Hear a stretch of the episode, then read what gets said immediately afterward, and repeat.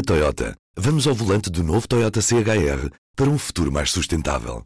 Se esse também é o seu destino, escolha juntar-se a nós. O novo Toyota CHR, para além de híbrido ou híbrido plug-in, incorpora materiais feitos de redes retiradas do mar. Assim, foi pensado para quem escolhe ter um estilo de vida mais ecológico e consciente. Cada escolha conta e escolher o novo Toyota CHR é ir mais além pelo planeta azul. Saiba mais em toyota.pt. Do Jornal Público, este é o P24. Viva! Começamos hoje com um alerta. Há cada vez mais adição aos ecrãs. O ecrã começa a funcionar como uma fonte de, de prazer em que o utilizador perde a noção do controle do tempo.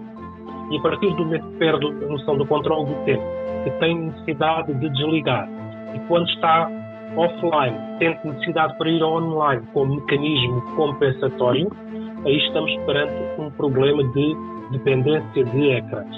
O analista de redes sociais e investigador integrado do Centro Lusíada de Investigação em Serviço Social e Intervenção Social da Universidade de Lusíada, Joaquim Fialho, é hoje o convidado do P24. Isto porquê? Porque, especialmente entre os mais novos, a dependência da vida digital está a tornar-se numa adição, com sérios riscos para a saúde destes utilizadores obsessivos. Eu sou o Ruben Martins. Joaquim Fialho, quais é que são as principais conclusões deste estudo Scroll Logo Existo, comportamentos aditivos no uso dos ecrãs?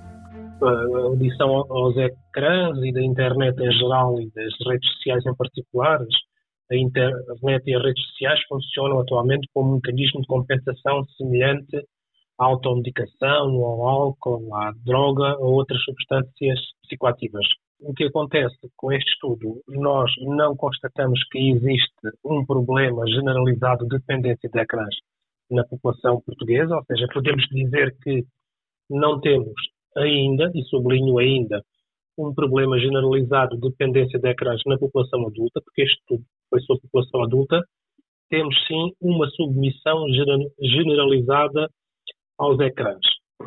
O que é que acontece nesta submissão generalizada aos ecrãs? Nós identificamos quatro características que são transversais à generalidade dos inquiridos, e quando nós falamos em inquiridos, estamos a falar da região, uh, do continente e das regiões autónomas. As quatro principais características são uma necessidade de estar nos ecrãs como fonte de prazer, a perda da noção de tempo nos ecrãs, a irritabilidade quando tentam reduzir o tempo de consumo de ecrãs e a fuga em que os ecrãs surgem como uma forma de fugir a problemas, aliviar sentimentos de culpa, ansiedade ou depressão. Estas são as quatro principais características dos participantes. O que é que nós temos em termos de participantes mais vulneráveis à dependência? Temos o fator idade, os mais jovens, menos de 24 anos, ou os mais velhos, e quando digo os mais velhos são a população inativa, as pessoas que estão numa situação de reforma ou pensão, ou os desempregados. Outro público mais vulnerável à dependência de ecrãs são os estudantes do ensino secundário e do ensino superior. As pessoas que não estão nenhuma nesta categoria de baixas escolaridades também estão mais propensas para a adição aos ecrãs. Porquê? Porque não têm mecanismos para se defenderem da, da utilização dos ecrãs. Nós, quando falamos em edição, estamos a falar ao certo de quanto tempo de consumo por dia. Podemos detalhar as coisas desta maneira? Não podemos de todo detalhar uh, dessa maneira. Porquê? Porque a, uh, utilização dos ecrãs faz parte das nossas rotinas do cotidiano. E o facto de eu utilizar duas ou três horas para fins profissionais ou quatro horas não, não significa que configure uma situação de adição ou dependência de ecrãs. Essa é, de facto, a grande questão que, que a nós se levantou, que é onde é que termina o limite do normal e onde é que inicia o patológico. Porque a, a, o problema da adição de ecrãs surge a partir do momento em que o ecrã começa a funcionar como uma fonte de, de prazer em que o utilizador perde a noção do controle do tempo. E a partir do momento que perde a noção do controle do tempo, que tem necessidade de desligar, e quando está offline, tem necessidade para ir online como mecanismo compensatório, aí estamos perante um problema de dependência de ecrãs. E isso é de facto uma grande charneira. Aquilo que para, para mim poderá ser uma utilização de 8 horas completamente normalizada, um outro utilizador com dependência de ecrãs, 3 horas pode, pode funcionar como uma dependência. Por isso o fator tempo não é aqui muito relevante. O que é que é aqui relevante é a capacidade que eu tenho ou não de, de desligar. Nós identificamos um conjunto de fatores que são, são, digamos, as características da adição porque o estudo tem depois entrevistas em profundidade. E nessas, nessas entrevistas em profundidade, o que é que nós identificamos? Identificamos a nomofobia. O que é a nomofobia? Os sentimentos negativos quando as pessoas estão desligadas dos ecrãs, e o ecrã aqui é o smartphone, que é a principal porta de entrada para o mundo digital. Outra das características é o síndrome do toque fantasma, que se confirma em todos os entrevistados que já sentiram, inclusivamente por várias vezes, a sensação de sentir o telemóvel a vibrar no bolso das calças ou na mala sempre ao que ele aconteça. Outro dos, dos fatores é o transtorno de dependência de, de, internet, em que se verificam fortes sinais de transtorno de dependência de internet, atendendo aos relatos que nós encontramos de uma vontade compulsiva de aceder à internet e, em particular, às redes sociais para obtenção de, de prazer, mesmo que não se saiba o que, é que, o que é que lá estão a fazer e o que é que lá está a acontecer, mas há uma necessidade de, de estar, de estar online. Uma depressão que nós designamos por depressão Facebook tem a ver com os, os participantes sentirem uma alteração do, do, do, seu, do seu humor, do seu comportamento pelo aquilo que, que verificam nas, na utilização das redes sociais. Ou seja, eu estou num, num estado perfeitamente normal e há um evento que eu verifico na, na, rede social que me provoca alterações. O termo depressão Facebook é para ser mais generalizável, Porquê? Porque a principal rede utilizada pelos participantes. Mas se para os mais jovens, já não é o Facebook, mas sim o Instagram e o, o TikTok.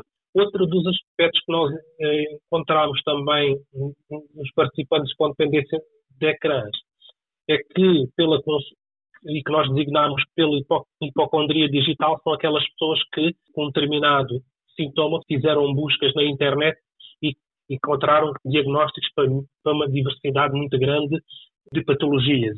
E, e, e, entraram num quadro sempre que têm uma queixa e internet funciona ali como quase que um médico online e isso provoca ali alguns desequilíbrios. Um último fator nós identificamos também nos, nos participantes com dependência de internet, de ecrãs e destes ecrãs, em particular das redes sociais, é que eles têm todos um percurso iniciado nos videojogos e que agora passou para atividades de ecrãs, sobretudo na utilização de, de redes sociais. E estas são características que nós identificamos nos, nas pessoas com dependência de ecrãs.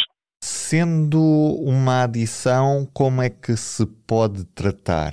Não temos uma receita para tratar a adição.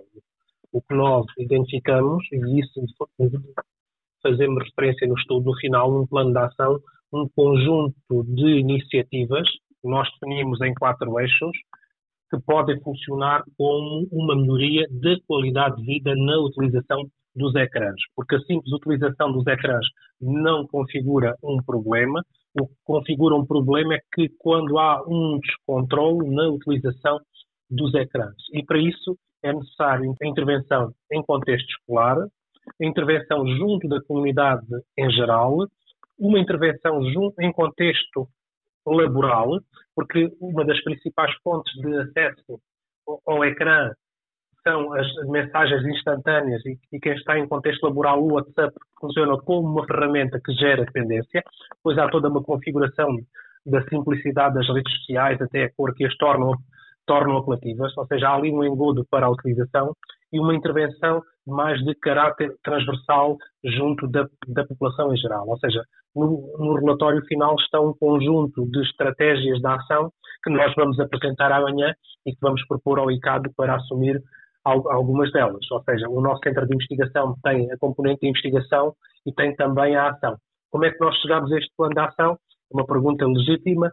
Nós fomos fizemos focos de grupo com técnicos que trabalham na área e foram tudo contributos que resultaram dos técnicos e outros até da, da equipa de investigação.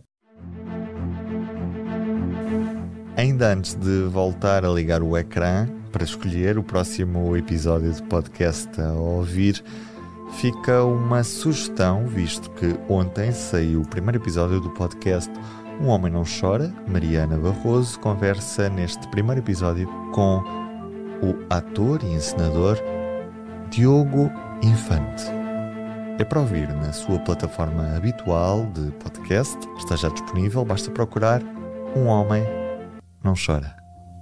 Eu sou o Ruben Martins, a Ana Marques Maia fez a música original deste episódio. Até amanhã.